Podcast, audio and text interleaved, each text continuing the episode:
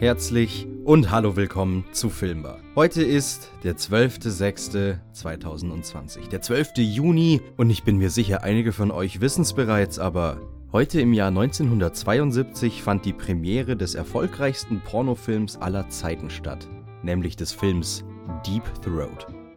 Ähm, ich frag mich, wie wohl eine Premierefeier bei einem Pornofilm abläuft.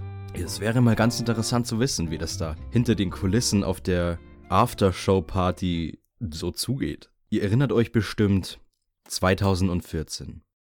Ein sehr emotionales Jahr für die deutsche Sportgeschichte. Wir werden Fußball-Weltmeister. Die absolute Vernichtung der Brasilianer im Halbfinale mit dem legendären 7 zu 1 und das bei einer Heim-WM wird wahrscheinlich niemand so schnell vergessen. Heute nämlich, am 12.06.2014, fand das Eröffnungsspiel Brasilien gegen Kroatien in Sao Paulo statt. Und es wurde ein sehr schönes neues Kapitel geschrieben im Buch des deutschen Fußballs.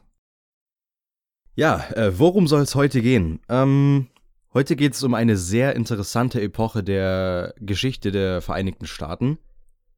Nämlich soll es sich handeln um Al Capone und sein Wirken. Ihr werdet euch vielleicht fragen, wie kommt der komische Typ jetzt auf einmal dazu, über Al Capone zu reden? Hat der schon wieder zu viel am Benzinkanister für den Rasenmäher geschnüffelt oder was? Nein, liebe Freunde, ich bin gänzlich bei Sinnen. Und der Grund für das Thema der heutigen Folge ist ganz einfach zu erklären. Ich habe mir vor kurzem wieder Scarface angeschaut. Und ich habe in meinem jugendlichen Leichtsinn nicht etwa Al Pacino mit Al Capone verwechselt. Der Grund ist eher, weil Scarface eine sehr frei interpretierte Neuverfilmung des Original Scarface-Films aus dem Jahr 1932 ist. In dem geht's um den Aufstieg von Al Capone als berühmt-berüchtigter Gangsterboss. Allerdings ist der Scarface aus den 1980er Jahren eine wirklich sehr freie Interpretation, weil Tony Montana und Al Capone haben keine wirklich großen Gemeinsamkeiten. Einer der Unterschiede zum Beispiel ist, dass Tony Montana vor allem durch extreme Gewalt an die Spitze gelangt ist, wohingegen Al Capone seine Macht vor allem durch sein sehr ausgeprägtes Verhandlungsgeschick ausbauen konnte. Aber wir vergleichen hier Äpfel mit Birnen. Scarface ist ja schließlich ein Spielfilm. Ähm, und was mir persönlich an dem Film sehr gut gefallen hat, an Scarface aus den 1980er Jahren, das klingt jetzt vielleicht blöd, aber tatsächlich liebe ich die wahnsinnig schlechte Synchronisation. Das ist für mich so eine Art Hassliebe.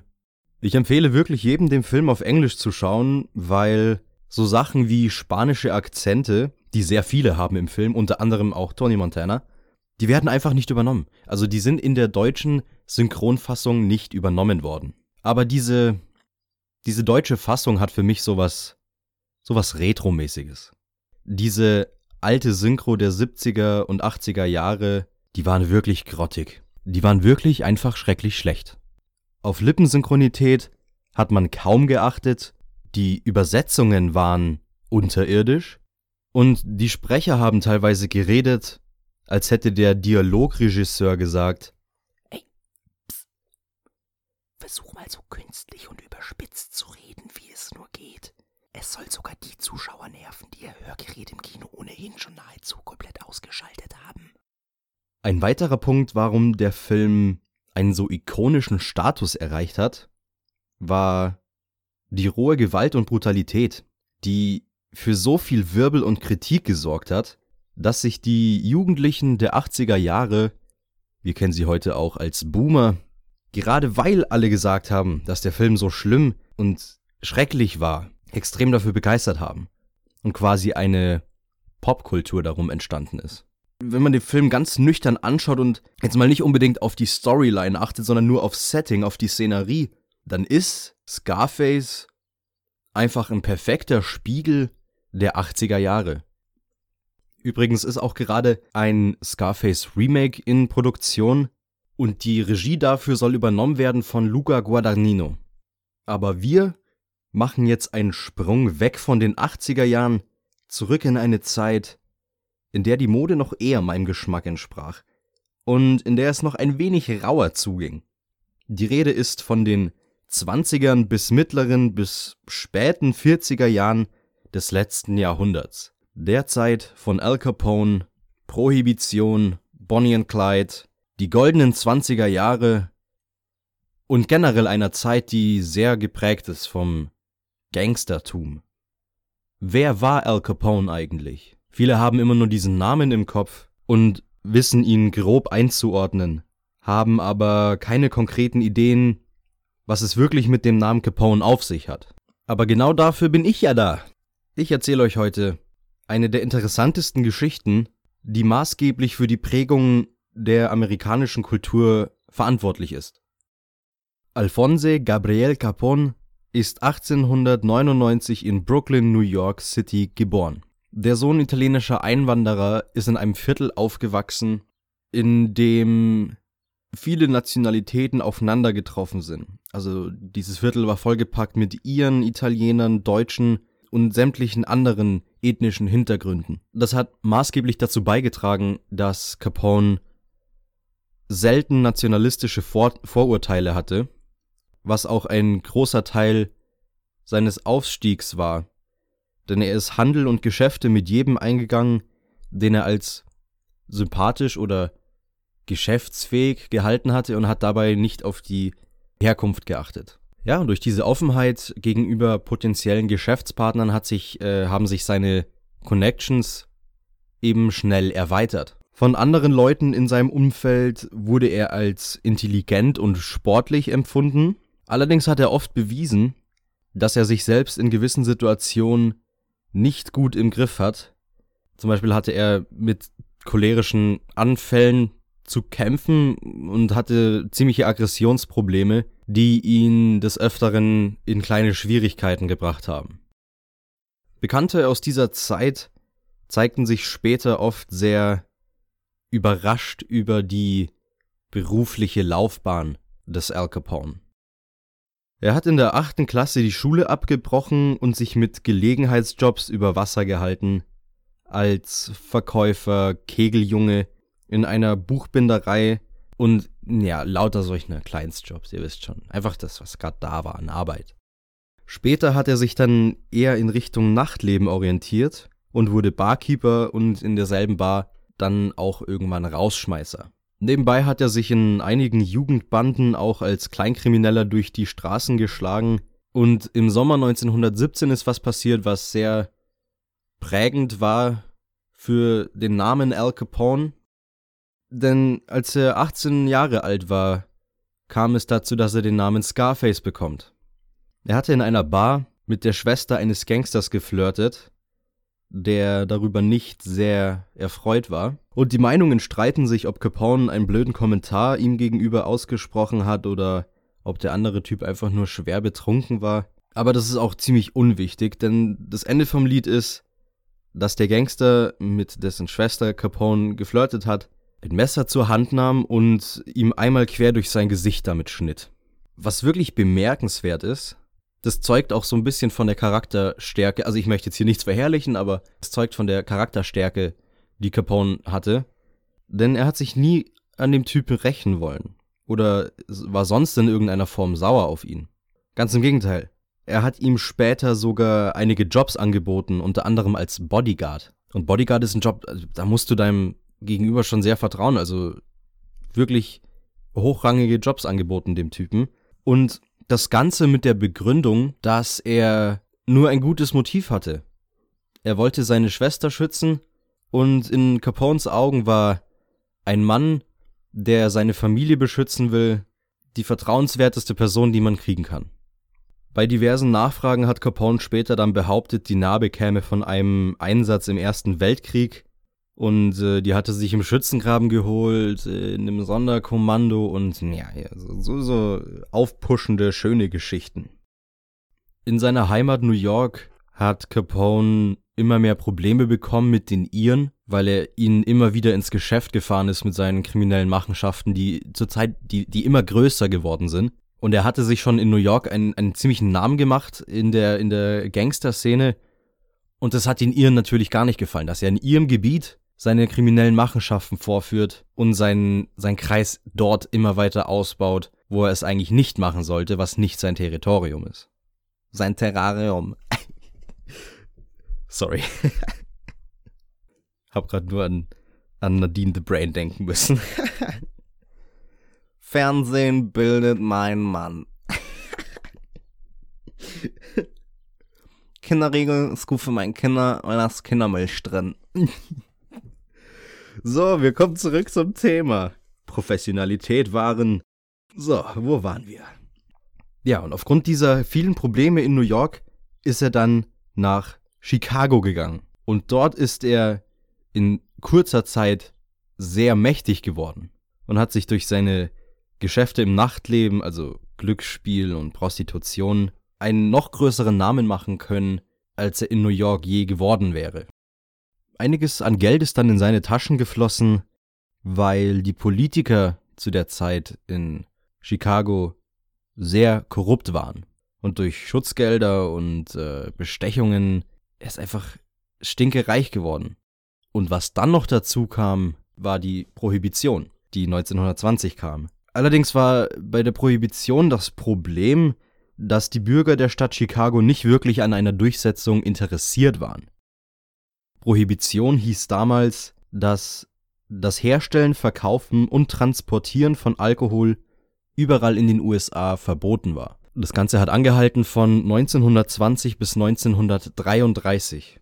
Gemacht hat man das ganze Projekt, auch bekannt als The Noble Experiment, weil der Druck von der Abstinenzbewegung, die damals von der christlichen Oberschicht in den USA ausgegangen ist, immer größer wurde.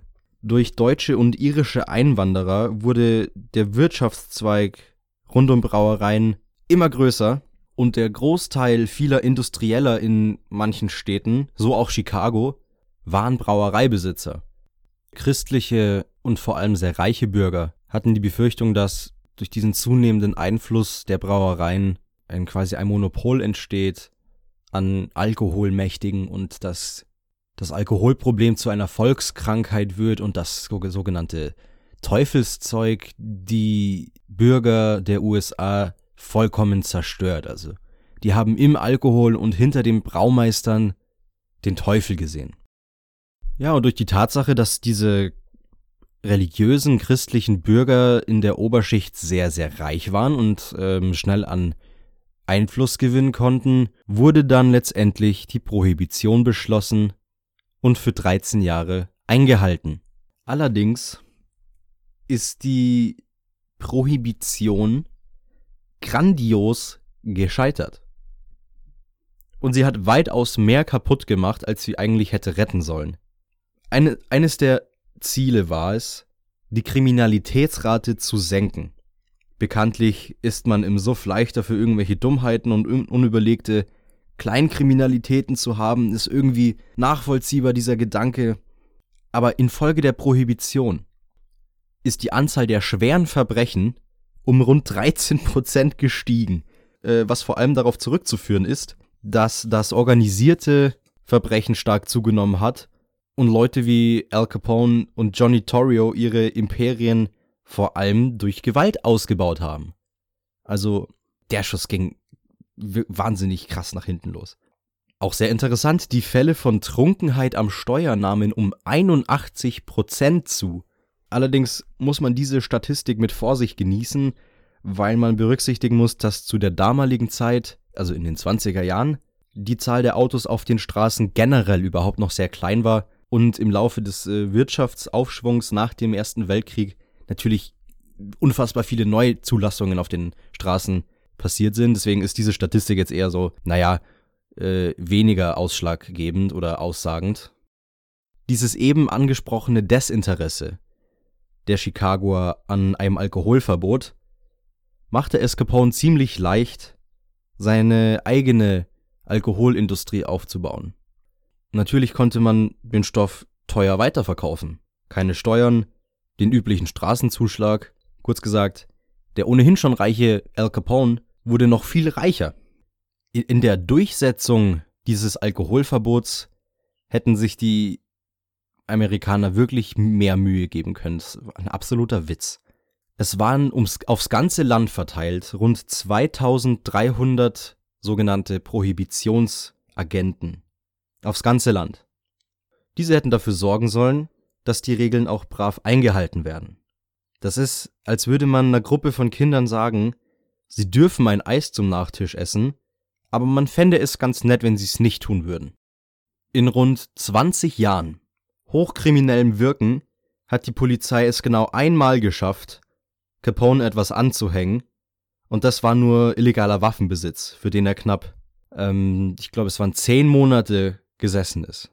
Und diese Gefängniszelle, ihr werdet auf Instagram ein Bild davon sehen, die war ausgestattet wie ein Hotelzimmer. Die vielen Bandenkriege mit Schießereien und knapp 200 Morden, die er direkt zu verantworten hatte, die konnten ihm nie zur Last gelegt werden.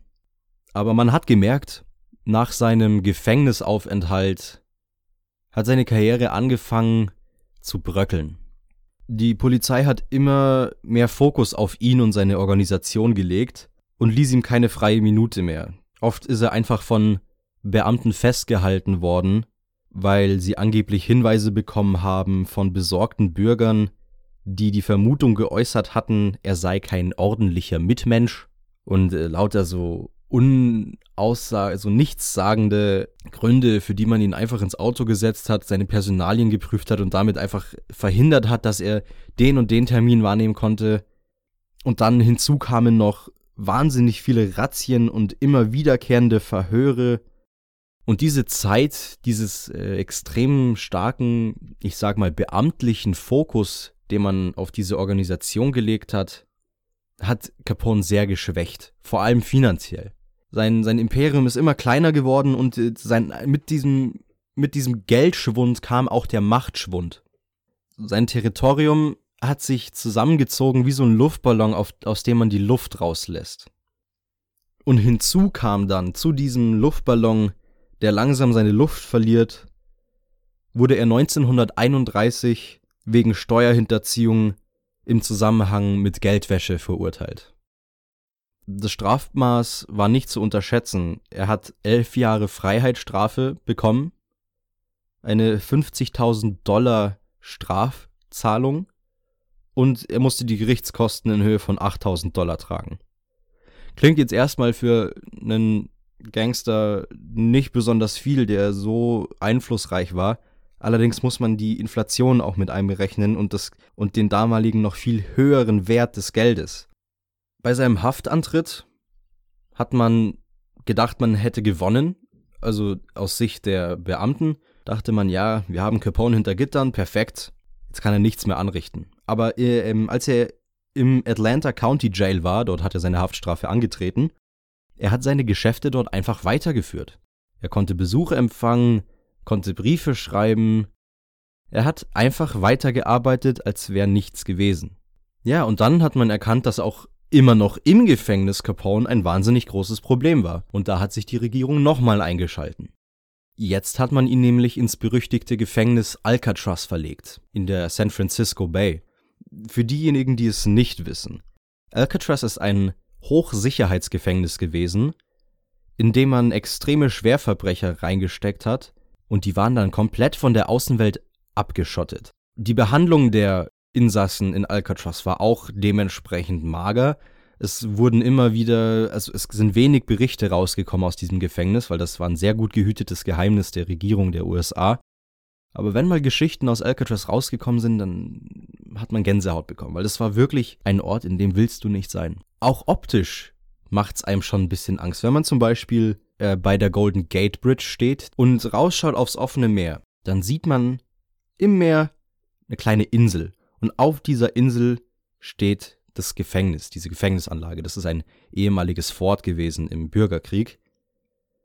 Und das schaut schon so beängstigend aus, so weit abgeschottet von den Menschen, ähm, so, so ein bisschen geheimnisvoll. Und äh, Al Capone hat dadurch, dass er dort gewesen ist, auch nochmal so ein bisschen zu diesem Mythos beigetragen. Naja, wie schon gesagt, Alcatraz war von der Außenwelt nahezu komplett abgeschottet keine Zeitungen, keine Briefe, also Briefe schon, aber die wurden halt dann zensiert verschickt, heißt die Gefängniswärter haben es gelesen. Und man hat verhindert, dass Al Capone innerhalb der Gefängnismauern an Einfluss gewinnt, indem man ihm die Möglichkeit des Handels genommen hat. Man hat jeden Insassen mit genügend Essen, mit genügend Zigaretten versorgt, sodass gar kein, gar niemand einen Grund hatte, sich zu beschweren. Und wenn man den Berichten aus der Zeit seiner Haft Glauben schenken kann und den Mitinsassen, die aus dieser Zeit erzählt haben, dann hat Al Capone es genau gewusst. Er wusste Alcatraz's Endstation, ähm, er kann hier nichts machen, um seine Geschäfte weiter auszuüben, als warten, bis seine Haftstrafe fertig ist. Und deswegen hat er den Entschluss gefasst, einfach sich so gut zu verhalten, dass er womöglich wegen guter Führung früher rauskommt. Das hat er auch geschafft. Er ist nach acht Jahren, knapp acht Jahren rausgekommen. Aber die Sympathie bei den Mitinsassen hat gelitten. Er hat nie an irgendwelchen Gefängnisrevolten teilgenommen, er hat niemandem geholfen, er hat immer nur für sich selber in seiner Zelle gesessen und hat gewartet. Und auch das hat ein bisschen seinem Ruf geschadet, weil man erwartet von einem Gangsterboss, dass er mit seinen Mitgangstern mitgangstert. Und, und, diese Geschichten aus dem Gefängnis sind nach außen getreten und der Ruf Capones war dann so ein bisschen vorbelastet. Die letzten Jahre von Capone waren dann eher weniger ruhmreich. Er ist im Alter von 48 an einer Lungenentzündung gestorben, die wahrscheinlich eine Nebenkrankheit von Syphilis war, die er sich wohl bei einer Prostituierten zugezogen hatte. Und sein Begräbnis fiel auch vergleichsweise klein aus. Auf der Trauerfeier waren Freunde und nur enge Familie vertreten. Man liest immer wieder, dass die letzten ich sag mal, zwei, drei Jahre von Al Capones Leben sehr, ja, wie soll man das sagen, würdelos waren, weil er von seiner Krankheit schwer in Mitleidenschaft gezogen worden ist. Anscheinend hat die Syphilis auch sein Hirn ziemlich angegriffen und er war geistig auf einem Stand von einem Zwölfjährigen nur noch war irgendwie nur noch eine Hülle seiner selbst und ich stelle mir dieses Bild so grob vor, diesen kaputten Mann, der psychisch komplett am Ende ist, in seiner wahnsinnig großen Villa, in der er seine letzten Lebenstage verbracht hat. Das ist tragisch, sehr tragisch. Es gibt auch übrigens seit letzten Monat einen Film über Capone, den habe ich noch nicht gesehen, bin aber tatsächlich sehr gespannt, wie, wie, der, wie der sein wird. Der ist mit Tom Hardy in der Hauptrolle für Al Capone ich freue mich tatsächlich sehr, den zu sehen, weil zu wissen, wie die einzelnen Schritte von Al Capones Leben waren und grob über seine Persönlichkeit Bescheid zu wissen, wie er getickt hat, da freue ich mich schon sehr zu sehen, wie sie das im Film umgesetzt haben und wie gut die Recherche darin auch ist. Capone hat früh erkannt, dass er seinen Ruf bei den Leuten immens verbessern kann, wenn er freundlich ist zur Presse. Ganz im Gegensatz zu den anderen Verbrechern in der Zeit hat er sich für die Presse regelrecht in Szene geworfen. So wurde er zum großen Liebling der Zeitungsleute und das hat wahrscheinlich auch wesentlich dazu beigetragen, dass die Person Al Capone zu einem so großen Mythos wurde und zu so einer zu so einer Kultfigur. Er hat genau gewusst, wie er sich in Szene werfen kann. Bei einem Mordanschlag auf ihn in einem Café wurden zwei unbeteiligte Menschen verletzt und daraufhin hat er die Krankenhausrechnung der beiden übernommen. Das sind natürlich Schlagzeilen, die sich in der Presse wahnsinnig gut machen und die einfach das Ansehen von ihm bei den Leuten gesteigert haben. Sie wussten, der Typ ist ein Krimineller. Aber hey, er ist ein netter Typ. Das war so die Wahrnehmung der anderen Menschen zu der Zeit von Al Capone. Dieser eben schon angesprochene Mythos ist schon zu seinen Lebzeiten entstanden und der hat die Gesellschaft auf so vielen Ebenen geprägt. Ich meine, ganz offensichtlich jetzt hier diese Filmebene. Die Art, wie die Menschen Gangs und das organisierte, äh, das organisierte Verbrechen wahrnehmen. Das sind alles Dinge, die zurückzuführen sind konkret auf diese eine Person. Bei der, bei der heutigen Topic-Playlist habe ich mir, mir sehr schwer getan, das Richtige zu finden. Aber ich glaube, ich habe eine ganz gute Auswahl getroffen. Und wir fangen an mit dem Lied Al Capone von Michael Jackson. Das habe ich genommen, weil es fühlt sich so ein bisschen an, als hätte Jackson zum Thema Capone so einen Zweiteiler gemacht. Weil Smooth Criminal spielt ja auch so ein bisschen auf diese Gangsterzeit an. Lied 2 ist aus dem Film Scarface und zwar Push It to the Limit von Paul Engeman. Ja, da habe ich nicht viel zu sagen. Das ist einfach ein sehr, sehr populärer Song geworden, der wahrscheinlich sehr der dominanteste Track ist auf dem Scarface Soundtrack. Das ist halt einfach so ein typisches 80s-Lied. Denk an die 80er und dieses Lied wird irgendwann in deinen Gedanken aufpoppen. Das ist einfach, gehört zusammen wie äh, Sonne, Mond und Sterne. Keine Ahnung, mir ist es echt kein guter Vergleich eingefallen. Al Capone selber war ein bekennender Fan des modernen Jazz und italienischen Opern. Deshalb Lied 3 I Got Rhythm von George Gershwin, ein sehr bezeichnendes Musikstück für diese Epoche, wurde wahnsinnig oft gecovert und ist dadurch auch zum absoluten Jazz Standard geworden. Und jetzt, ich habe jetzt, ich habe mir wirklich, ich habe mir so schwer getan bei diesem Lied 4. Das ist ein Stück aus der Oper Aida von Giuseppe Verdi, nämlich der Akt 3, Cielo mio padre, was so viel bedeutet wie mein Vater im Himmel.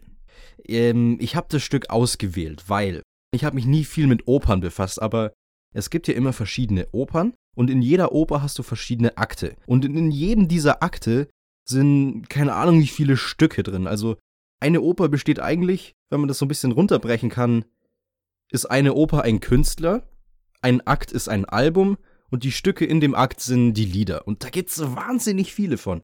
Ich habe mich für dieses eine entschieden, für Cielo Mio Padre aus Akt 3, weil Capone anscheinend in seinen letzten Lebenstagen mit schwerer Krankheit sehr viel Verdi gehört haben soll.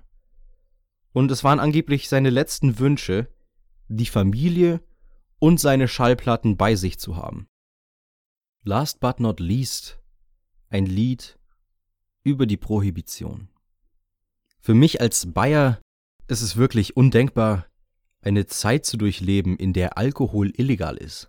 Stellt euch mal vor, was das dem bayerischen Volke antun würde.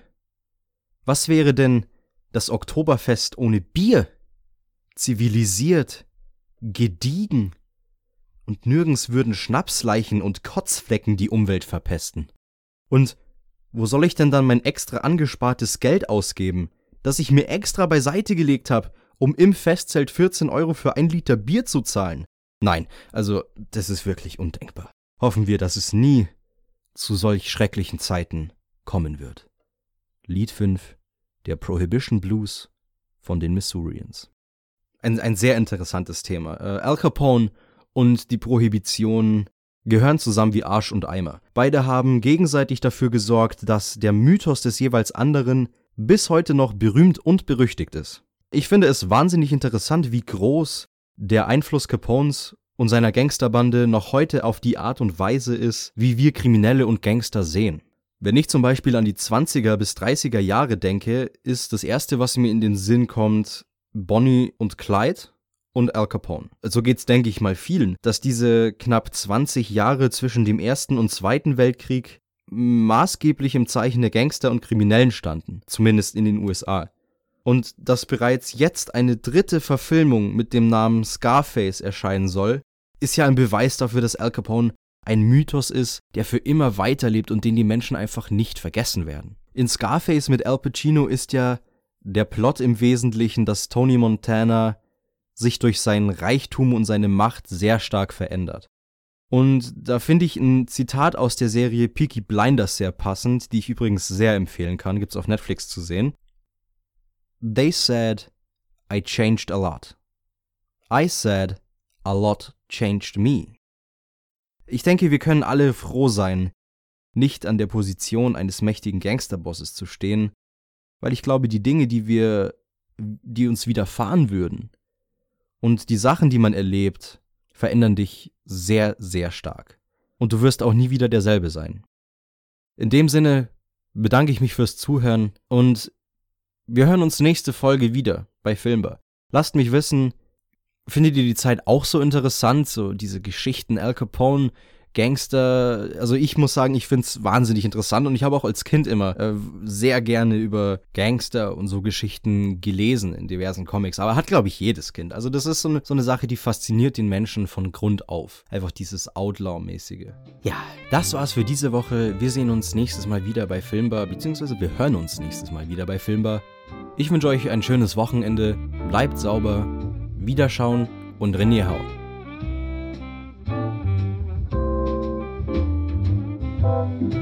Música